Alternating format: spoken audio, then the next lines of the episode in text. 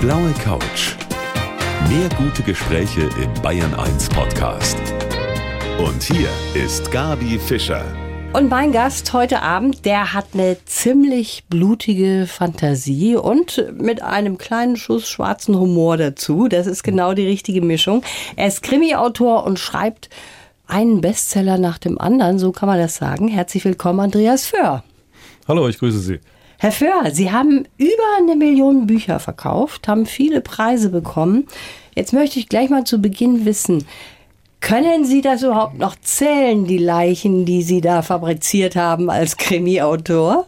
Ja, die in meinen Romanen, die kann ich noch zählen. Also ich müsste jetzt ein bisschen nachdenken. Was ich nicht mehr zählen kann, sind die ganzen Leichen, die ich als Drehbuchautor geschrieben habe. Und da ist mir tatsächlich mal passiert, ich habe abends beim BR mal so durchgesäppt und da kommt eine Folge vom Bullen von Tölz. Mhm. Und ich denke mir, ah, kennst du die?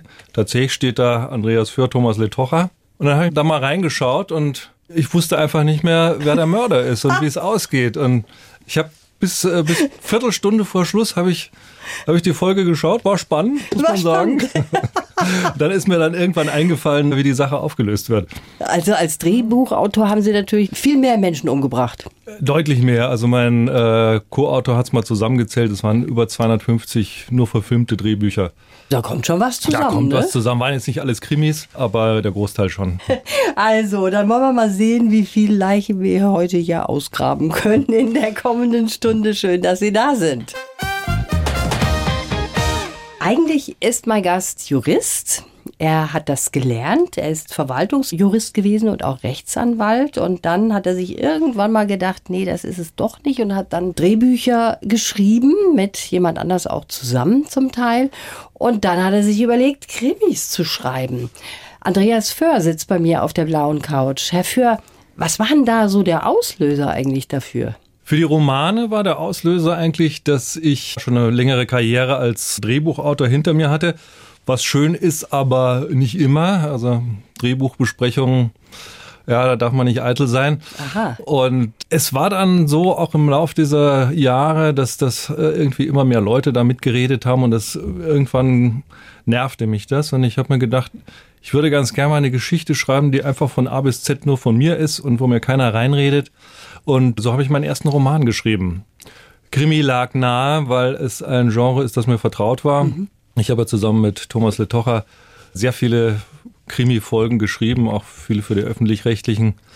Deshalb lag das in der Luft irgendwie. Bulle von Tölz zum Beispiel, Rosenheim Cops, das ja. Konzept haben Sie ja quasi erfunden und auch beim Staatsanwalt haben Sie immer wieder mitgeschrieben, auch ja. Drehbücher. Also wir haben schon gerade eben gehört, da kommt eine ganze Menge zusammen. Jetzt kommen wir mal auf Ihr Ermittlerteam, den Wallner und den Kreutner. Das sind ja zwei ganz besondere woher nehmen Sie eigentlich diese wunderbaren Ideen von einer abgehackten Hand, die beerdigt werden soll, wie im neuen Buch? Das kann ich Ihnen ganz konkret sagen. Und zwar stammt die Idee tatsächlich von meiner Frau. Die war mal auf einem Traumaseminar, also wie man irgendwie traumatisierte Leute behandelt. Da waren natürlich sehr viele Leute aus dem Medizinbereich und unter anderem auch zwei Ärzte, die dann mal irgendwie in die Diskussion eingebracht haben, ja, wie denn das wäre, wenn Leute irgendwelche Gliedmaßen amputiert bekommen und ob das ja auch so eine Art Trauma und ob die sich davon verabschieden müssen, ob die eigens begraben werden und so. Und dann kam sie nach Hause und sagt, Mensch, ich habe was für einen Kräutner. und ich habe das natürlich dankbar aufgegriffen, noch ein bisschen ausgeschmückt toll, wenn man so jemanden hat mhm. um sich herum, der auch ja, Ideen hat. Ne? Ist immer sehr aufmerksam und saugt immer Ideen auf, die, die ihr zugetragen werden. Hab noch eine ganze Menge andere Computer rumliegen die irgendwann mal das Licht der Welt erblicken werden. Das sammelt man also so ein bisschen auch, damit ja, man daraus schöpfen kann. So einige Geschichten, hm. die einem über den Weg laufen dann. Ne? Ja. Sie schreiben einen Roman im Jahr, einen Krimi im Jahr? So grob, ja. Das erscheint mir viel. Gibt Leute, die schreiben mehr, gibt natürlich auch welche, die schreiben weniger. Ich denke, das ist so ein gutes Mittelmaß. Letztlich wird das auch so ein bisschen bestimmt von den Abgabeterminen, die man unterschreibt im Vertrag. Und äh, ja, je näher der Abgabetermin rückt, desto kreativer wird man ja auch. Ist man muss man ja. Man muss, ist wie in der Schule. Ob man will oder nicht, das ist die genau. Sache. Wie macht man das überhaupt? Da setzt man sich an seinen Computer und Sie haben eine kleine Sammlung von Ideen schon mal, die Sie vielleicht da auch einarbeiten können. Und dann hockt man sich dahin und stundenlang äh, schreibt man da runter. Wie geht es? Also die meisten Ideen kommen ja jetzt nicht am Computer, sondern in anderen Situationen. Ich gehe viel spazieren, gerade in der ersten Phase meiner Romane, wenn ich Ideen brauche. Ich mache auch das, was Woody Allen gerne macht. Habe ich mal gelesen, der, wenn er eine Idee für seinen neuen Film braucht, dann geht er erstmal eine Dreiviertelstunde duschen. Ah. Und das hat sich bewährt. Ich vermute, es liegt daran, dass man so völlig abgeschlossen ist, mhm. auch akustisch durch dieses Rauschen und dann die, die Gedanken einfach frei und ohne Ablenkung floaten können im Gehirn. Und meistens kommt irgendwas dabei raus. Das ist wirklich erstaunlich. Ja, ja das sieht man ja, dass da eine ganze ja. Menge sogar rauskommt. Ja, ich war öfter als zehnmal duschen, aber. Kann man schon zählen an den ja. Büchern, wie oft Sie geduscht haben. Jetzt haben Sie gerade eben erzählt, als Drehbuchautor, da darf man gar nicht so richtig eitel sein, ne? weil da viele Menschen mitreden und sagen, schreib das doch nochmal um oder so. Wie ist das hm. bei Büchern? Ist da auch jemand, der dann redigiert und sagt, möchte ich ein bisschen anders haben? Oder Sie sind wahrscheinlich ja. schon jetzt in der Lage zu sagen, nee, mache ich nicht, ne? Also ich habe das von Anfang an so erfahren, dass das ein ganz anderer Umgang ist. Natürlich hat man eine Lektorin, die bekommt das Buch dann, geht dann drüber und äh, hat natürlich Anmerkungen. Darüber diskutiert man. Oft sind es Dinge, die ich mir beim Schreiben vielleicht eh schon gedacht habe und, und gedacht habe, na ja, lassen wir mal drin, muss vielleicht noch mal jemand Drittes drüber. Und äh, viele Dinge, die ich, die ich dann auch einsehe und was ich anders sehe, das wird dann halt auch nicht so gemacht. Also da ist schon der Grundsatz, der Autor muss nichts machen, was er was er nicht schreiben will. Und bis jetzt gab es noch nie größere Konflikte. Ich empfand das immer als sehr bereichernd und letztlich steht ja auch mein Name auf dem Buch. Ja. Wenn jemand eine Idee hat, die das Buch besser macht, da bin ich uneitel. Vielleicht auch ein bisschen durch die Schule des Drehbuchschreibens. Mhm. Ist ja nicht alles falsch, was da in diesen Drehbuchbesprechungen gesagt wird. 10 Prozent können vielleicht das Drehbuch tatsächlich verbessern. Aber wie gesagt, es ist ein ganz anderer Umgang, auch ein anderer Ton und eine andere mhm. Wertschätzung im Verlag. Was natürlich daran liegt, dass ein Buch, das ist das Endprodukt, das ist ja. das Verkaufen, die davon leben Verlage. Und ein Drehbuch ist eigentlich ja eine Anleitung, einen Film zu produzieren. Jetzt haben Sie weltweit schon Bücher verkauft, auch auf Japanisch gibt es äh, ja, Ihre gibt's. Krimis. Haben Sie da schon mal reingeschaut? Wie sieht das aus? Das ist doch irre, oder? Ja, auf Japanisch natürlich habe ich reingeschaut. Mhm. Da sind bis jetzt erst die beiden Eisenberg übersetzt worden, kommen jetzt aber auch die Wallner Krimis. Irgendein Verleger ist großer Bayern-Fan, wurde mir gesagt. Und das sieht natürlich japanisch aus. Man muss erstmal auf der richtigen Seite aufblättern. Die lesen ja auch äh, umgekehrt, wie auch die in Israel. Es gibt auch einen Fall, den Toten Sonntag, der wurde in Israel veröffentlicht. Und gut, da kann ich natürlich einfach reingucken, zuklappen und schön. Ja. Ich habe aber schon mal in den französischen und der italienischen Ausgabe ein bisschen gelesen. Ich, äh, mein Französisch und Italienisch ist jetzt nicht so gut, aber zum Lesen mit Wörterbuch reicht's. Aber das ist doch toll, ne? wenn man sein eigenes ja, Werk dann in ja. einer fremden Sprache, mhm. auch wenn man es nicht lesen kann, Japanisch, sieht ja, zumindest schön aus dann. Ne? Tolles Gefühl. Es war, war, natürlich so lustig, dass sie im Eisenberg, das ist diese andere Serie, die ich schreibe, da geht es um eine Münchner Strafverteidigerin und die ist auch beschrieben als, hat kastanienbraunes Haar musste aber auf dem japanischen Cover natürlich blond sein, weil so. aus Deutschland und. Da gibt es dann so kleine Änderungen. Ja. Aber wenn das nur das Foto ist, ist auch wurscht. Nein, das ne? ist wir bekommen ab und zu, bekomme ich mal Anfragen von Übersetzern. Dabei lernt man auch was über andere Sprachen. Zum Beispiel, dass es im Polnischen das Wort Onkel in dem Sinne nicht gibt, sondern man muss da spezifizieren. Ist das jetzt der Bruder vom Vater oder der Bruder von der Mutter? Das sind zwei verschiedene Wörter. Und der japanische Übersetzer zum Beispiel wollte von mir wissen, es ist da die Rede von einer Schwester, entweder von Eisenberg oder von ihrem Mann, weiß ich jetzt nicht mehr. Und äh, das könnte er eben auch nicht so allgemein schreiben, sondern er müsste wissen, ob das die ältere oder die jüngere Schwester ist. Also da lernt das, man auch noch was ja, dazu, ja, ne? Durchaus. Ja, viele ihrer Morde, die passieren ja auch im Schnee. Und warum das so ist, da möchte ich doch mal gleich dahinter kommen, hinter hm. dieses Geheimnis. Der Andreas Föhr ist heute mein Gast. Wir sind heute Abend hier auf der blauen Couch oder mit der blauen Couch in Miesbach. In der Gegend passieren nämlich eine ganze Menge Morde und verantwortlich dafür ist der Mann, der hier bei mir auf der blauen Couch sitzt, der Krimi-Autor Andreas Föhr. Sie sind geboren im Allgäu, dann ja. ging es erstmal nach Dortmund, dann Gmund am See. Und warum lässt sich so schön morden um Miesbach herum, Herr Föhr? Ja, das ist natürlich der reizvolle Kontrast von dieser Märchenlandschaft mhm. und den schlimmen Dingen, die da passieren. Äh, das wird ja immer gerne genommen. Abgesehen davon bin ich da einfach aufgewachsen. Das ist die Gegend, die mich geprägt hat, die ja doch, äh, obwohl ich schon lange nicht mehr da lebe, immer noch Heimat ist für mich. Ich habe da meine gesamte Schulzeit verbracht. Und ja, ich hatte mir überlegt bei meinem ersten Roman, äh, den will ich irgendwo spielen lassen, wo ich mich auskenne und mhm das war noch der Tegernsee. Also mir gefällt das mhm. gut. Manche nennen das ja Regionalkrimis. Sie mögen das nicht so ganz gern, diesen mhm. Ausdruck. Aber es ist für den Leser schön, sich da wiederzufinden. Und Sie haben zwei, ja, sehr gegensätzliche Typen eigentlich erschaffen. Das ist der Wallner, der Ermittler auf der einen mhm. Seite, der sehr akribisch und genau ist. Und auf der anderen Seite der Polizeiobermeister Kreutner, der ja so ein bisschen einen Hang auch hat in die dunkle Szene, ja, mhm. der auch ein bisschen über manche Dinge hinwegschaut. Wie ist das mit Ihnen als derjenige, der Sie beide erschaffen hat? Haben Sie mehr Sympathien zum einen oder anderen? Ja, Sympathien kann man so nicht sagen. Es, äh, Kreutner ist natürlich insofern die reizvollere Figur, als man mehr mit ihm machen kann. Wallner ist, glaube ich, letztlich wichtiger, weil er natürlich diese Krimi-Geschichte auflöst. Und von beiden steckt sehr viel vor mir drin. Von Wallner das Korrekte, dass er friert und eigentlich ein ganz ordentlicher Charakter ist. Und bei Kreutner ist, da ist alles das drin, was ich eigentlich gern auch mal tun würde, mich aber nie trauen würde. Dann können Sie es ja in den zwei genau. Figuren auch wunderbar ausleben. Absolut. Ich habe jetzt für Sie hier einen Lebenslauf, Herr Föhr. Wenn Sie den mal bitte vorlesen. Der ist zusammengestellt von meiner Redaktion. Ihr Leben mal zusammengefasst in ein paar Sätzen. Bin ich mal gespannt. Mhm. Mein Name ist Andreas Föhr und ich lasse gern im Schnee morden. Als Krimi-Autor schicke ich meine Figuren in meine Heimat rund um den Tegernsee auf Verbrecherjagd. Meine Geburt war für meine Großeltern eine Überraschung, meine ersten Jahre in Dortmund zum Teil abenteuerlich. Das gedruckte Wort hat mich erst spät interessiert, dann aber richtig. Obwohl ich schon an der Schule gern geschrieben habe, bin ich erst einmal Jurist geworden. Ohne meinen Freund Thomas wäre ich nicht, wo ich heute bin. Mit ihm habe ich Drehbücher geschrieben und die Rosenheim Cops erfunden. Vom Schreiben leben zu können ist ein großes Geschenk. Es gibt mir Freiheit und setzt mich nur selten unter Druck.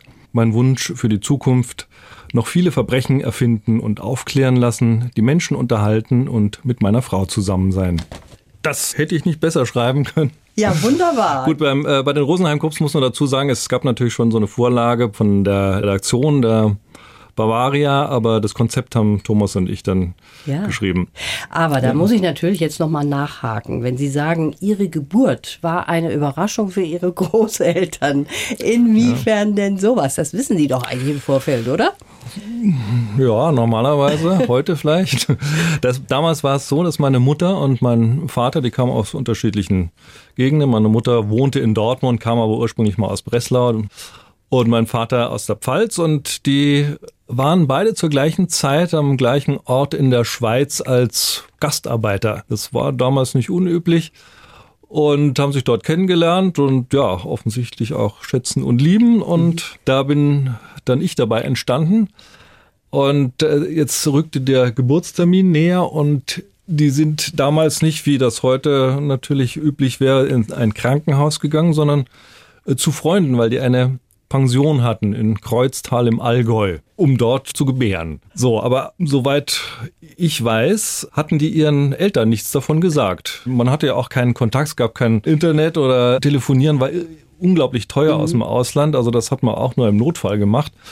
Und äh, entsprechend bestand wenig Kontakt und ja, vielleicht waren sie auch unsicher, wie das so noch werden wird. Also, schau, gucken wir mal. Und ja. Jedenfalls, die Großeltern wussten nichts. Aber was meine Großmutter wusste, war, dass ihr Sohn Klaus seine Freunde im Allgäu besuchen wollte. Und da hat sie sich gedacht, ach, dann überraschen wir ihn mal. Hat sich mit dem jüngeren Bruder meines Vaters in einen VW Käfer gesetzt und ist nach Kreuztal gefahren. Und dann war es offensichtlich so, war zwar dabei, aber kann mich natürlich nicht erinnern. Mhm. Sie fuhr dann also bei dieser Pension vor und in dem Moment kam gerade mein Vater aus dem Haus. Dann stieg also meine Großmutter aus und sagte, na Klaus, das ist eine Überraschung, oder? sagte mein Vater, ja, das ist eine Überraschung und jetzt habe ich auch eine Überraschung für dich. eine schöne Überraschung. Ich hoffe, sie hat ich, sich gefreut, sie hat sich, oder? Sie hat sich bestimmt gefreut. Das sind so verrückte Geschichten, da merkt man hm. erst, in welcher Zeit wir jetzt leben. Ne? Hm. FaceTime oder Skypen, man sieht sich. Kann am Südpol sein, da genau. man, kann man sich unterhalten. Und Gesicht damals waren dann schon ein paar Stunden Entfernung, ja. war so viel aus den Augen, aus dem Sinn. Ne? Hm für mich finde ich diese Entwicklung eigentlich ganz gut, dass man. Ja, ich finde, Reisen hat ein bisschen von Abenteuer verloren. Noch Ende der 70er Jahre, da bin ich das erste Mal nach Australien geflogen für mehrere Monate. Und dann war ich im Flugzeug und dann war ich einfach weg. Ja, also wie Stimmt, gesagt, telefonieren ja. kostete drei Minuten, glaube ich, 100 Mark oder so. Also war ja. überhaupt nicht dran zu denken. Weihnachten einmal. Ja. Und dann wusste man nicht, was man jetzt in der Schnelle der Zeit sagen soll. Und heutzutage ist man ja eigentlich nie wirklich weg. Das stimmt, man kann hm. nicht mehr untertauchen, ne? Das geht ganz schwer, nee. dass man mal muss, abtaucht. Muss dann noch der Reiseblock geführt werden? Und ja, so ist das. Hat alles seine Vor- und Nachteile. Hat als, Vor und Nachteile. als Eltern sieht man das vielleicht auch ein bisschen anders. Da hat man ganz gerne mal den Finger hm. drauf und guckt sich das Kind an. Wie sieht sie denn aus im fernen Australien? Irgendwelche Tattoos dazugekommen. Genau. Ja, Sie schreiben über Mordfälle in der Gegend, wo Sie auch groß geworden sind. Mich würde mal interessieren, wie der echte Kripo-Chef aus Miesbach diese Krimis findet, ob er die überhaupt kennt und ob er die liest. Und darüber hm. wollen wir gleich hier weitersprechen auf der blauen Couch. Herr Föhr, Ihre Krimireihe rund um die Polizisten Wallner und Kreutner, die spielt ja in und um Miesbach. Und was sagt denn da derjenige, der tatsächlich da im echten Leben arbeitet als Polizist? Kennt er die Krimis und hat er da vielleicht auch eine Meinung dazu? Also der Kripo-Chef ist jetzt in Pension gegangen. Ein Herr Schweiger, den kenne ich und den besuche ich auch jedes Jahr und unterhalte mich mit ihm. Der ist wirklich ein ausgesprochen netter und sehr hilfsbereiter Mensch. Der war tatsächlich bei meiner allerersten Lesung auf dem Wallberg im September 2009 und wurde dann auch gefragt, wie er denn so die Polizeiarbeit findet. er sagt, ja, mit der Polizeiarbeit von Kommissar Wallner findet er sehr gut. Ist auch relativ realistisch beschrieben. Und natürlich mit Kreutner hat er so seine Probleme gehabt. Kann ich mir vorstellen. Aber er hat mir irgendwann ein paar Jahre später gesagt, nee, inzwischen hätte er sich auch ganz gut an ihn gewöhnt. Es sei halt einfach lustig. Also, der kennt sich auch mit diesen Krimis aus. Das finde ich sehr lustig, wie so die richtige hm. Polizei manchmal reagiert. Das kann man ja oft auch sehen, wenn ein Krimi im Fernsehen läuft, hm. dass einige sich dann nicht so freuen über das, wie die Polizei dargestellt wird. Aber in ihrem ja, Fall ist das anders. Ne? Man muss auch sagen, die Polizei hat inzwischen akzeptiert, akzeptiert, es gibt eine eigene Krimi-Wirklichkeit und Krimi-Polizei-Wirklichkeit.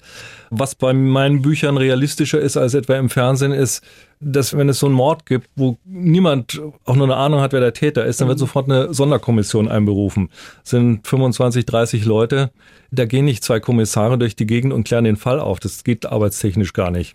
Und Sie selber, Sie haben auch mal was Kriminelles gemacht. Also fast kriminell. Da waren Sie 14 Jahre alt und darüber möchte ich gleich mal ah. mehr erfahren. Tote Hand heißt der neue Krimi von dem Bestsellerautor Andreas Föhr, der heute hier bei mir auf der blauen Couch sitzt. Und wir sind eben stehen geblieben bei Ihnen als 14-Jährigen. Da haben Sie mal ganz schön tief ins Glas geschaut, um das mal gelinde zu sagen. Erzählen Sie mal. Ja, das ist eines der Kapitel in meinem Leben, auf die ich nicht stolz bin aber gehört irgendwie auch dazu. Deshalb ich wollen wir es jetzt auch hören. Herr ja, ich, äh, es war irgendwie Geburtstagsfest auf dem Bauernhof von einem Mitschüler von mir und da floss dann auch reichlich der Alkohol. Kann sein, dass ich damals auch so ein bisschen Liebeskummer hatte. Jedenfalls war ich äußerst unerfahren mit Alkohol mhm. und habe aber, ich glaube, Lambrusco und Williams in mich hineingeschüttet, als gäbe es keinen Morgen. Mhm.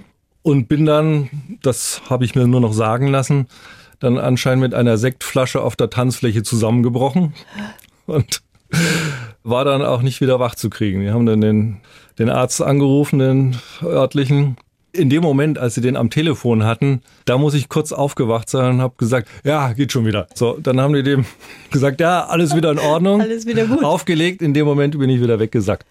Gut, irgendwann kam dann der, der Sanker und bin dann ins Krankenhaus gekommen und ich hatte tatsächlich 4,0 Promille. Nein. Kreislaufzusammenbruch und das, ja, die haben gesagt, das war an der Kante. War knapp. Vier hm. Promille, also. Also normalerweise ein normaler Mensch kommt überhaupt nicht ne? bei Bewusstsein dahin. Ja. Ich habe das später mal als Referendar, macht man ja so ein, so ein Zieltrinken, nennt sich das, damit man das auch mal so einschätzen kann. Mhm. Was, sagen wir mal, 1,1, 1,5 Promille sind, wobei 1,5 Promille, da haben die meisten schon nicht mehr mitgemacht. Mhm. Und mit 1,5 Promille, da finde ich den Weg ins Auto nicht mehr. Also ja. Das ich muss schon sehr schnell getrunken haben. Ja. Also sehr schnell und ziemlich hm. hochprozentig, das haben Sie ja gerade auch schon gesagt. Sie hatten, das haben Sie eben auch verraten im Lebenslauf, eigentlich gar nicht so viel am Hut mit dem Lesen, bis Sie mal elf, zwölf waren. Bis dahin haben Sie eigentlich mehr Comics gelesen, ne, Mickey Mouse? Ja, ich habe viel gelesen, aber ausschließlich Walt Disneys lustige Taschenbücher oder sowas. Und meine Mutter war schon am Verzweifeln. Und dann irgendwie hat's Klick gemacht. Dann habe ich mich plötzlich für die Bücher in ihrem Bücherregal interessiert und habe dann alles in mich reingesogen. Mhm. Und dann war es aber trotzdem erstmal der Jurist und dann ist der Schreiber draus geworden, der Autor da draus geworden. Was denken Sie denn, was für uns, also ich bin zum Beispiel auch so ein Krimi-Fan, was für uns die Faszination ausmacht. Weshalb geht das so gut? Krimis, die sind ja wirklich sehr beliebt, auch im Fernsehen. Das betrifft eine der beiden existenziellen Dinge im Leben, nämlich sich vermehren und sterben. Mal sich, kurz sich, ausgedrückt. Sich, mal kurz ausgedrückt. Das erste betrifft natürlich nicht Krimi, sondern Liebesromane. Und das andere ist ja der Tod, das Ende. Etwas Existenzielleres gibt es kaum, außer mhm. die Geburt. Und deswegen fasziniert das seit Jahrtausenden die Menschheit. Es gibt ja kein Epos, das nicht mit Blut besudelt wäre. Also ja. Nibelungen oder Gilgamesch, die Bibel, da geht's nur um Mord und Totschlag. Also scheint das die Menschheit ja nicht erst seit 100 Jahren zu beschäftigen. Das sieht so aus. Der Ferdinand von Schirach hat hier schon mal gesessen auf der blauen Couch. Auch Jurist, auch mhm. Autor von sehr spannenden Krimis. Der hat gesagt, es liegt auch ein bisschen daran, dass wir das Böse in uns auch mal ausleben wollen oder uns auch mal mit dem Bösen irgendwie ein bisschen gemein tun wollen. Das kann schon auch sein, ne? Das glaube ich schon auch. Man fährt ja so moralisch immer mit so angezogener Handbremse. Ja. Also das ist ja Zivilisation, dass man seine Urtriebe jetzt nicht unkontrolliert auslebt, aber irgendwo sind sie ja wohl noch drin. Und das kann gut sein, dass dann gutes Ventil dafür ist. Ja. Sie waren ja nun nicht von Anfang an jetzt super erfolgreich. Ist ja kein Autor, der muss sich ja hm. erstmal einen Namen machen. Da gab es dann auch mal eine Zeit, wo Sie am Geldautomaten kein Geld mehr bekommen haben, weil es da auch mal eine kleine Talsohle gab. Ne?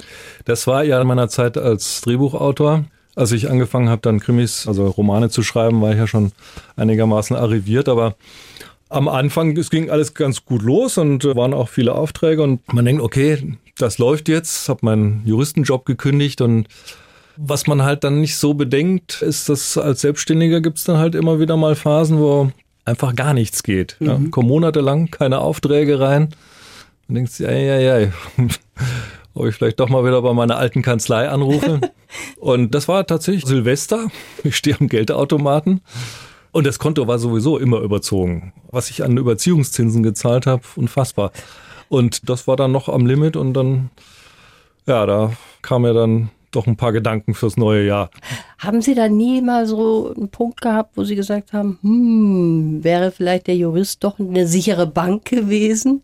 Ja, aber Gott sei Dank hat diese Phase jetzt nicht so lange gedauert. Mhm. Die Erfahrung, die man als Selbstständiger auch macht, ist, irgendwann passiert dann was. Und so war es dann auch. Dann kam wieder eine Anfrage und dann ging es eben wieder weiter. Nein, ernsthaft habe ich mich nicht danach gesehnt, wieder Jurist zu sein. Das ist für uns alle gut, dass es so ist, mhm. denn dafür haben wir jetzt wunderbare Bücher, ja, und fast schon eine Stunde und immer noch kein Toter. Ich weiß nicht, was da ist. Hier auf der blauen Couch der Krimiautor Andreas Föhr. Es gibt diesen wunderbaren Spruch, hinter jedem erfolgreichen Mann steht auch eine starke Frau. Stimmt wahrscheinlich auch im Fall von dem Krimi-Autoren, der hier bei mir auf der blauen Couch sitzt, dem Andreas Föhr. Sie haben eben schon erzählt, Ihre Frau hat super Ideen und die können Sie verwursteln in Ihrem Buch.